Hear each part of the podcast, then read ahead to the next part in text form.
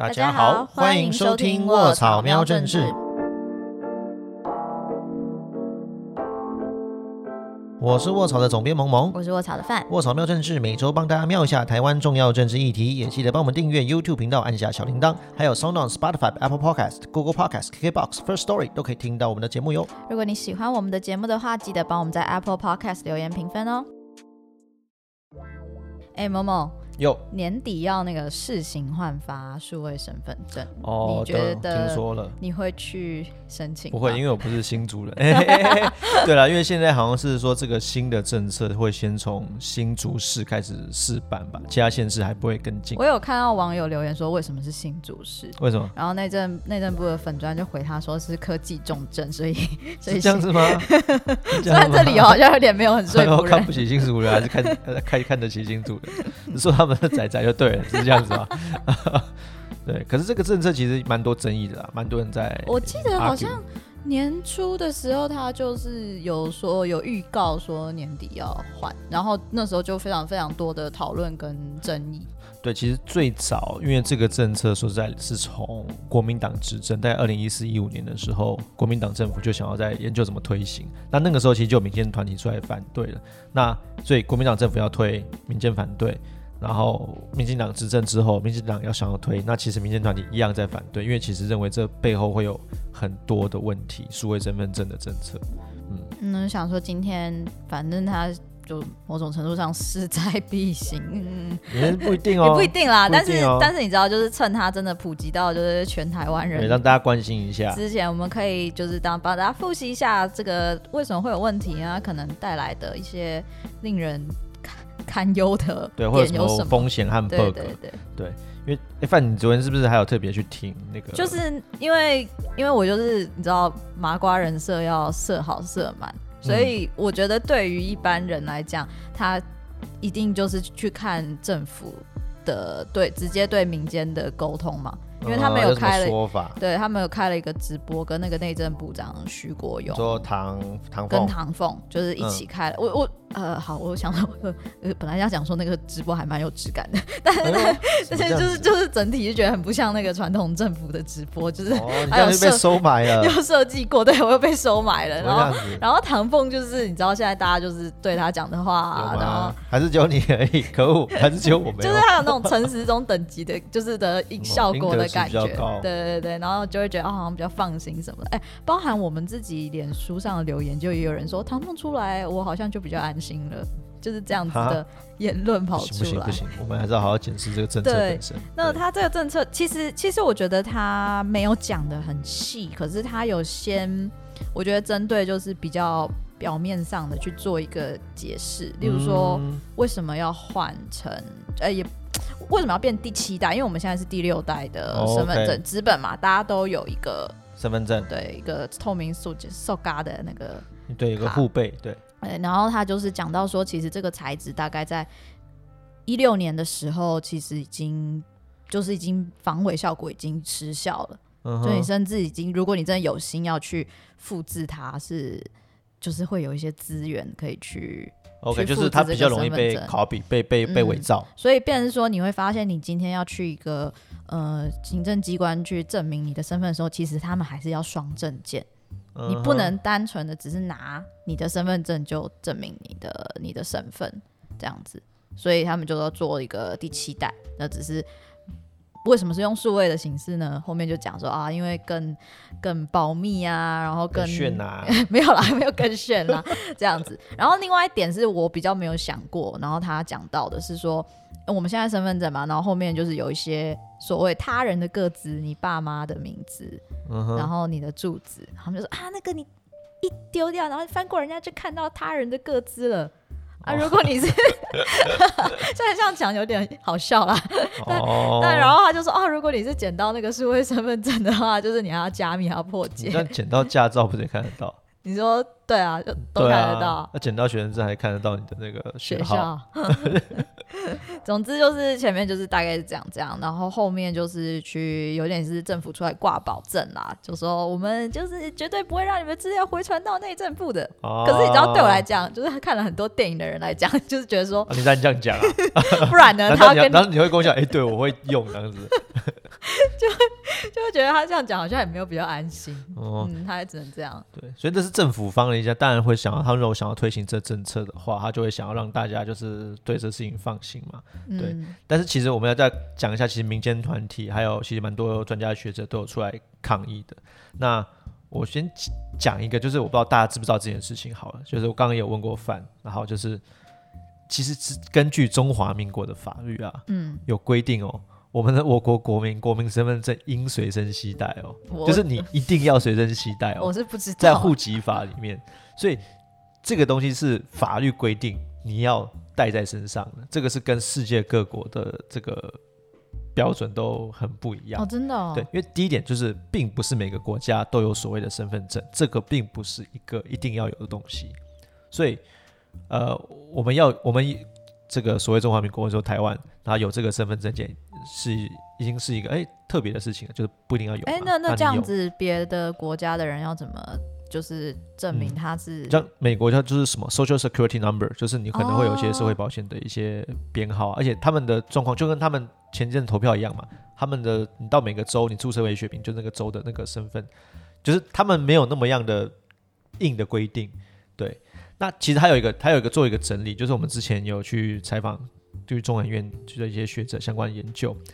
他们就比较几个，因为政府一直在嗯推嘛，就是说有几个国家他们也有身份证啊，而且他们也有推数位身份证、啊，这是台湾人最喜欢的套套路啊，就是别的国家有在哎、做。那我们也要有，对对对但其实我们有的背后啊，其实它的规则也很不一样。嗯。像我们每个人的身份证字号，就是怎么怎么叫做这个终身的那个码，一辈子都是一样的嘛，嗯就那个统一编号一样的感觉。但其实像呃，有时候会被拿来比较，就是比如德国，德国的数字会不一样，就是你可以会变的，他哦，真的哦，对。然后避免被被怎样？就是它可能可以不同条件下可以换，对。OK，好，还有就是强制领证，台湾是一定要有，就是你每个人都一定要规定要有，而且还法律还规定你要带在身上。台湾是有，但日本没有。嗯，对，日本没有强制说你一定要有一个芯片身份，就是新推行芯片身份证。对，然后甚至还有就是说，那个你有没有一个专门的法律去规范一个新型的身份证的使用方式？因为你推出一个新的东西，那它既然跟原本传统纸本的身份证差很多的话，那必须有很多的法去规范它，说这个东西可以拿来做什么，不能拿来做什么。就像比如说，你有时候去呃买东西，或者去停车，或者去租车或什么，他有时候会哎、那你压一个证件给我。好，那你以前压的是一个纸本的身份证，OK，好，你爸妈的名字可能被看到了。那你如果压一个晶片身份证，你可能有更多的资讯被看到，因为它可能可以透过一个数位化，然后更多功能的身份证得到你更多的资讯。对，那好，这个不需不需要新的法律去规范呢？嗯，我觉得是需要哎、其实其实我觉得在这件事情推行之前，从来没有对于身份证这个纸，不这个纸这个卡出现过疑虑。大家根本没有想过我觉得它已经变成生活一部分，然后小时候爸妈还是就说你这东西就是要随身带着。可是刚刚前面一解释，我觉得有点像什么集权制度下的产物，对啊很就是很那种反乌托邦那种很，神秘那种，很像是都要去 tag 别人，然后你都要拿着一张卡，因为你可能随时被检验。就是你知道那个历史生活场域，好像还活在那个时代的、的那种错觉。嗯，你就每个囚犯有自己的编号一样，嗯然后进出任何的空间，然后你都要被感应，说你这个身份能不能够进到这个空间，然后会被记录。嗯，对所以这个被被记录也是一个问题，因为呃，其实像有非常多的呃研究治安啊，就是相关科技的一些专家，他们就指出说，因为这些晶片的身呃数位身份证，它里面的晶片还有它一些功能，有一种叫做被动感应元件，叫 RFID。呃，怎么讲呢？就跟大家如果现在如果开车走高速公路，有那种车上会有 E E tag，E T 对，就是 E ETC 那个 E 嗯 tag，、就是呃你在那么高速行驶的汽车上面，然后你的车窗上面装一个小小的那个感应的那种晶片，然后就可以被那个那个那个栅那个什么从感应的那个栅栏，它可以从上面这样扫下来，就知道你经过了哪里。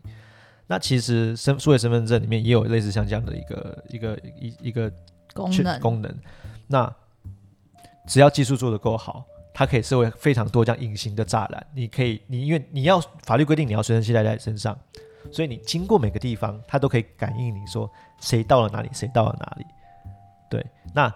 等于是你的个资、你的数位的足迹就是不是不是数位足迹，你实体的足迹，实体的实体的足迹就会被完整的记录下来，你会觉得很像，就是那个时候在提说中国不是要做很多那种脸孔辨识吗？我不用认辨识人脸，好麻烦哦！我叫你每个人都一定要带，哦你要带一个感应晶片在身上而。且很无感哎、哎、你有没有不是我？你有没有一个经验是？嗯，因为现在其实有一些大楼，他们开始会做人孔辨识。哦，你有有我我我我我知道，但我没有对对对，反正我之前就是有经过大，就是要进去一个大楼，然后他进去拍你一张照片，然后啊出来要拍你一张照片，然后看你进去出来有没有差别嘛？哎，吃吃的蛮多的哦，变胖了。然后照片都照的很丑，没有，那不是重点。可是重点就是，这就是人孔辨识嘛，因为他去记录说有什么样子的人进出这个大嗯楼，然后某种程度上也可以降低，就是你知道管理员的 负担，不过管理员要操作其。实他们有时候也爱看不看的，对但是这个就是一个更好管理的方式。但是我觉得蛮不舒服的，嗯说实在，后来我就走后门，就是 就是对呀，对 他门禁也蛮差的吧？搞到最后，没有。但我的意思是说，今天你可能因为呃人口辨识是比较 aggressive 的感对，比。较强势入侵的侵犯你的感觉。对你就是因为被拍照被拍照，所以你会你会你的身体会拒绝它。嗯，可是晶片这种东西是，我就讲无感，无感更可怕。嗯哼嗯哼对不对？因为你就觉得啊，还好啦，就这样被逼一下就过去了，就知道连就是 哎可是我觉得很感恐怖。嗯，好，他是你怎么知道他把你的照片用在哪里？对啊，对不对？所以很可怕啊。嗯，但是但是我觉得这个晶片的等级是不不输不输被拍照这件事情。对，而且好，所以你这个疑虑在，对不对？嗯，比如我讲数位身份证，它一样会储存你的照片。结果你现在实体身份证你有照片嘛？对不对可？是只有一张啊。哎，对你现在实体身份证那上面那一张，但是数位身份证它的规定，就是你要有呃，它会它有特别规定说你要一个什么程度解析度那个照片，嗯，那一样，很精致的三 D 的是它那个应该没有到三 D 啊，它那个数位化的资料一样可以对你的脸孔做辨识。辨识。嗯。对，其实甚至在呃在现在已经有类似的辨识系统，现在其实警察、警方、警政系统有一种功能，我记得叫 M M Police 还是叫什么 Police 的一个数位系统，它其实就有记录了一定资料库，它有他们有个资料库可以电子辨识说你这个人的长相是不是 match 到他们某个资料库的人现在。iPhone 什么所以其实有都可以了。那数位身份证就是把你这个资料更完善的使用，而且是规定全民都要有，它并不是只有特定资料库，可能你有嗯犯罪记录才有哦，是嗯你每个人依法都要把你的资料给他。嗯那你怎么知道他会做哪些使用？那他会不会被盗用啊，或是被政府做不当的事？比如说，比如说，但现在我们我们我们讲我们的那个呃疫情好了，哦，对，就讲到疫情，这几天不是有那个呃什么纽西兰的机师机师，然后拍拍照，然后他都不不跟那个疫调的人员讲说他去哪里，后来被调什么很多，又透过很多的方法 得到了他的资料嘛，对不对？好，那今天当然是各地用在摄影机用在防疫，那我们很开心啊，觉得哦。啊这样很好，因为我们抓到防疫。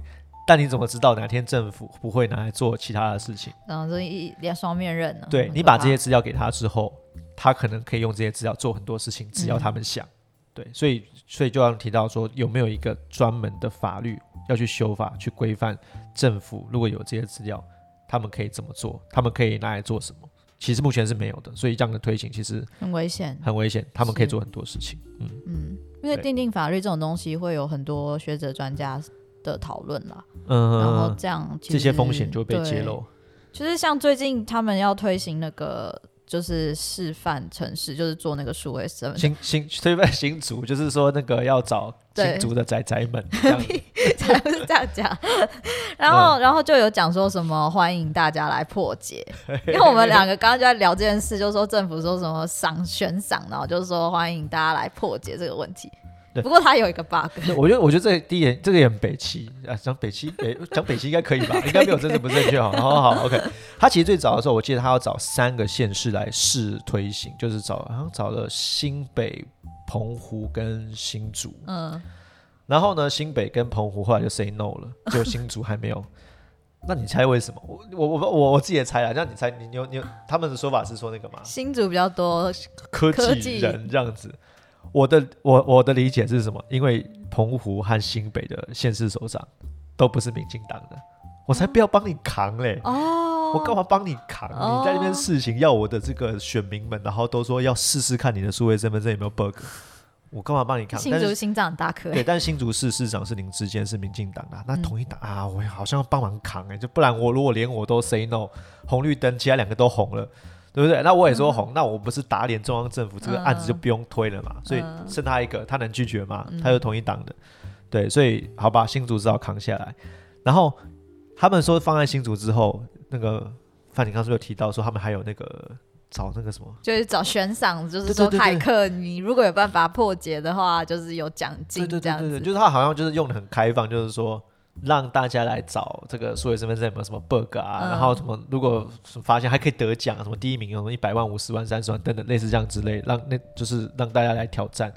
但我觉得这这样非实在也非常蠢，就是因为数位身份证它背后的资料的呃。价值哦，嗯，它是每一个人，比如台湾两千三百万人，你都要把资料存到这个资料库里面，所以它的影响说，你看不只是商业利益，还有可能还有国安的利益。国安利益，对，就是你说其他国家，不管中国甚至其他国家，如果想要要我们的得到我们的资料的话，我若打破这个资料库，我什么都有了。好，所以这也是另外一个很恐怖的东西啊。我们等于把所有东西放在一个篮子里。好，如果我今天是骇客，好了，我打破了这个门。我干嘛跟你讲？你才给我一百万，我傻了。我打破了门，你就说啊，我手打开了，偷偷关回来，假假装没有开，说很好，没有问题，你们赶快推行，而且不要改，这个功能最棒，现在这版本最好了，你千万不要改。当然嘛，我还跟你说，诶，我发现老师这边有问题，那请给我一百万，我当然不会跟你讲啊。啊，知道这规矩都是来那个乖小孩的。对啊，那你说如果真的，比如说，你看。金库密码我已经试出来了，嗯现在打开又没钱，现在打开里面一百万，我现在跟把门把那金库关回去，然后说，哎，没有，我解不开，啊，真的很难哇，这个金库等里面那个钱都塞好塞满之后，我再去把它打开嘛，我怎么会现在去揭露？所以，唉，我真的某某那个心脏病，对啊，我就真的觉得就是说那。你你你这他就在骗某些程度，他就在骗大家不懂，然后好像用的这样很开心很好玩，然后找唐凤啊，然后一起出来就耶，好棒哦！这就是行销啊，对啊，就是他用行销去掩盖政策原本的缺陷，对，就他并不是在为政策做辩护哦。对于政策的本身的质疑，他就说，没有，你看我办个活动，哇，大家都说赞，对不对？然后还有人搞不好真的嘛？如果有人拿到一百万，就说哦，我我抓到什么 bug，然后现在修正了。你真的你也没办法保证以后不会出问题啊，嗯，对吧？那以后出问题了，那怎么办？对，因为这个风险背后的风险是相当大的，而且我自己还是想，我自己最最质疑的是说，那得到的利益到底是什么？就是你说方便的程度，为什么这件事情它的最大的公公共的利益？对啊，就比如说你什么时候你上次用身份证什么时候？就是办可能办信用卡之类的吧？对啊，就是你要办重要的。其他证件证件才会用到。那好像好，这就是那所以有必要为了比如说你被我要我要办其他证件，然后去用一个呃用用去去研究一个全国人民都会有风险的啊，它也许会方便一些些，但它增加的利益跟可能会承担的成本是高非常多的。还有还有一个情况会用到，今年年初的时候，你有一个场合有用到那个身份证投票吗？投票，嗯，那如果数位化之后，那他会不会是用其他方式感应嘛？他用感应，哔哔哔哔哔哔，哎，这样会很危险啊！拿别人的，而且这样有没有记名的问题？就是有没有就其他，就比如说，那我可以记录更细的去记录说你的各种资料，比如你可以马上就连线了，嗯，连线了知道谁有投谁没投，那这些的资料会不会被拿来做其他的利用，或是会不会被资料库会不会被盗用等等的，就是这个都是，或是还有电子联署，因为现在很多像公投啊、罢免啊，可以用电子联署，你以前要签纸本。那签纸本当然比较麻烦，但是相对的可以去去让这个人一定要自己签，是一个人签的嘛。好，那电子联署当然比较方便，然后可以让可以降低很多的这个门槛。但是如果它搭配的是什么，又是是数位，比如数位身份，那它的保密程度够不够？会不会就是有人就我就有一叠啊，我就直接用他的卡去输入就好了？等等，这可能都会是有有有潜在的问题。但是他得到的利益又很少，所以到底有没有必要改？我真的觉得搞不懂那。那我试着讲一个反方立场好了，来来来不然免得我们都被讲说都是。对啊，反对政府都在反对政府，没有因为搞什么？因为我觉得像这种声音，就是呃，无论是反对跟支持，一定都会有他们他们的想法。那可能嗯有人就会说、啊，可是数位化就是必然的啊，你们这些传统的人，你们到现在还在用纸本看书，我们都在用电子书了。就是就是说，如会不会它这个还是一个趋势？但嗯是，我我我我自己也觉得说，当然数位化应该是个方向，就跟刚刚讲的，比如说电子联署啊，甚至投票某些程度的数位化，也许都可以降低很多什么大排长龙排队这些风险。但是其实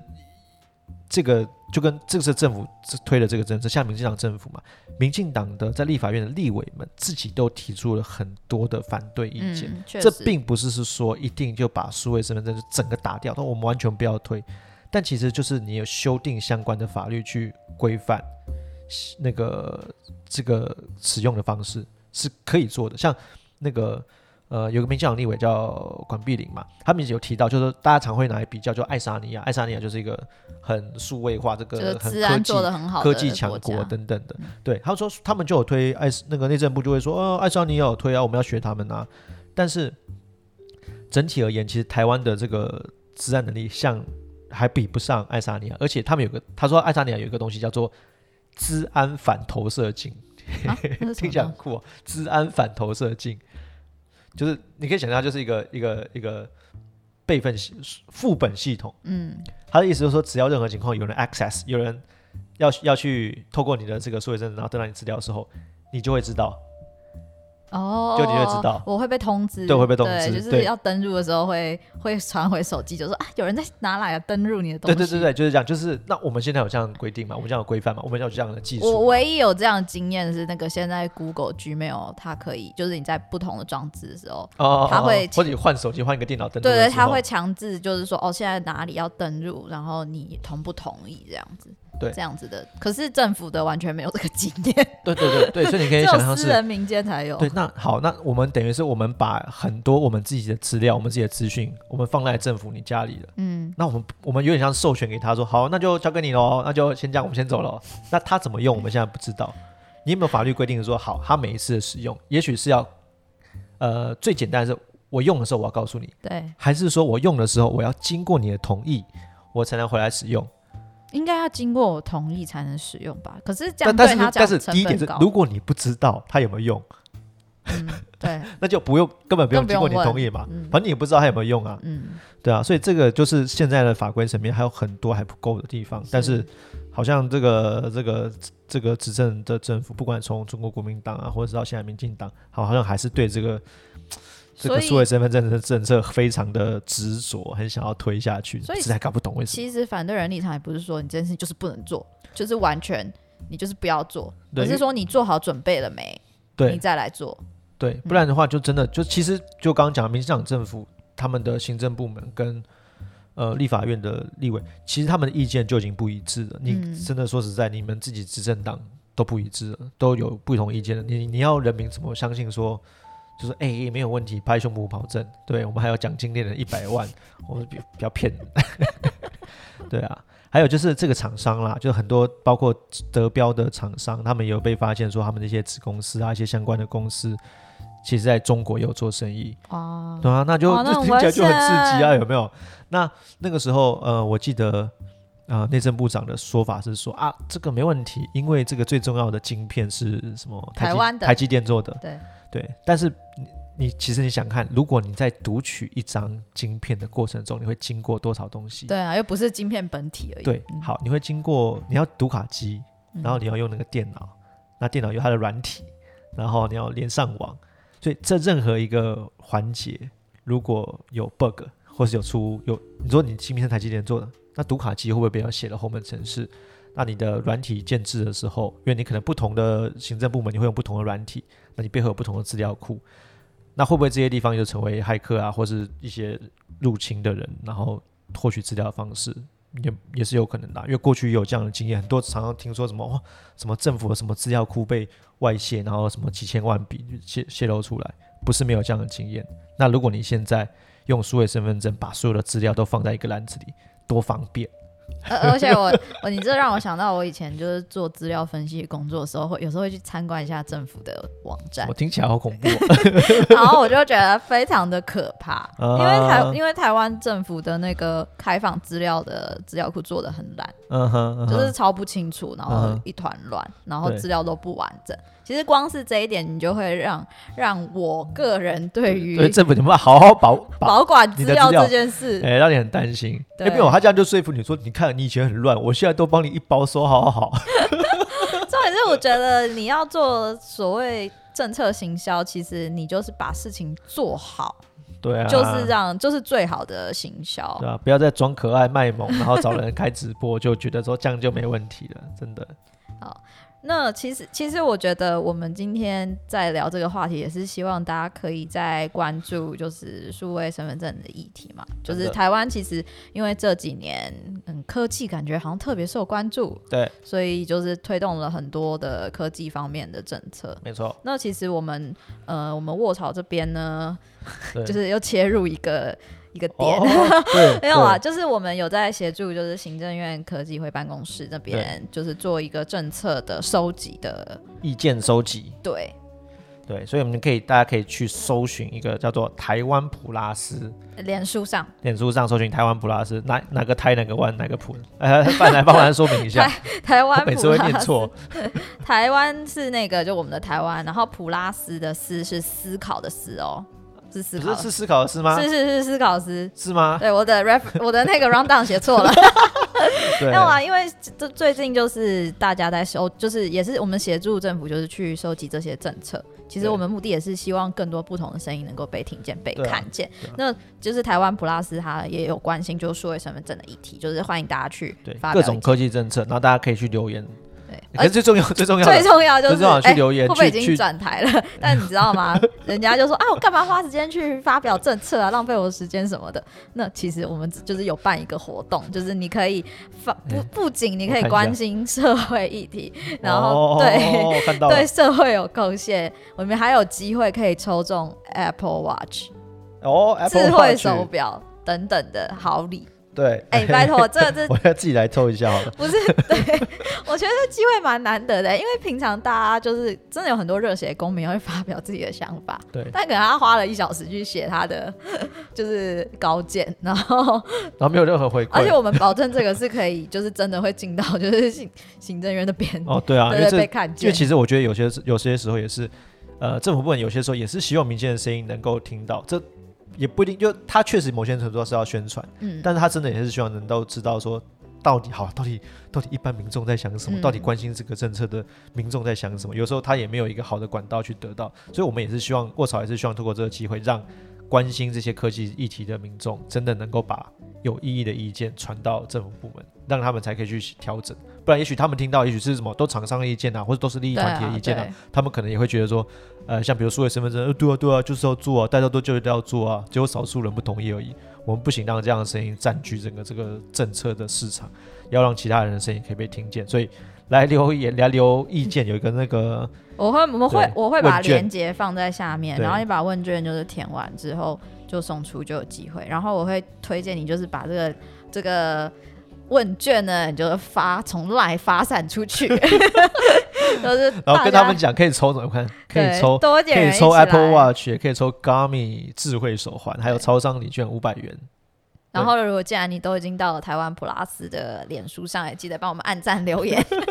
转贴、分享。对对对对对，让更多人一起来关心科技政策。好，那除了除了抽，哎，会不会他就抢走我们风采？因为他们有那个 Apple Watch，对，但也要在也要来那个卧槽，对对对，也要来卧槽，按赞、留言、分享。对对，卧槽的呃，脸书、IG 都欢迎大家来按赞分享。那我们最近就是也关注了很多除了数位身份证之外议题。嗯，没错，非常多。所以今天我们讲到非常多的的数位身份证相关的内容、文章报道，我们都会放在这个下面。对，今天有很多链接可以点。对，看完应该就过一个礼拜。对，好，那我们就哎，最重要的最重要的，最重要的哦，对，好，所以我们喜欢我们做这些专题内容的话，一定要定期定额支持我们，我少做更多更好的内容哦。好，那我们就下个礼拜再见啦，下个礼拜见喽，拜拜。拜拜。